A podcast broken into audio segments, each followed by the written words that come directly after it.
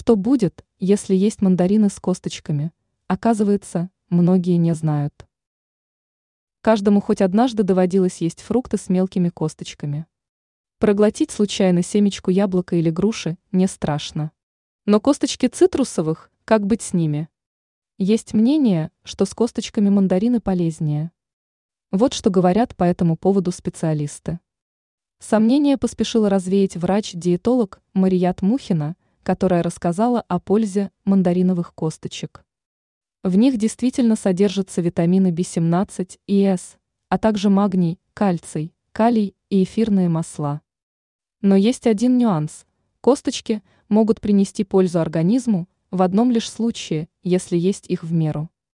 В таком случае можно снизить развитие раковых клеток благодаря витамину В17.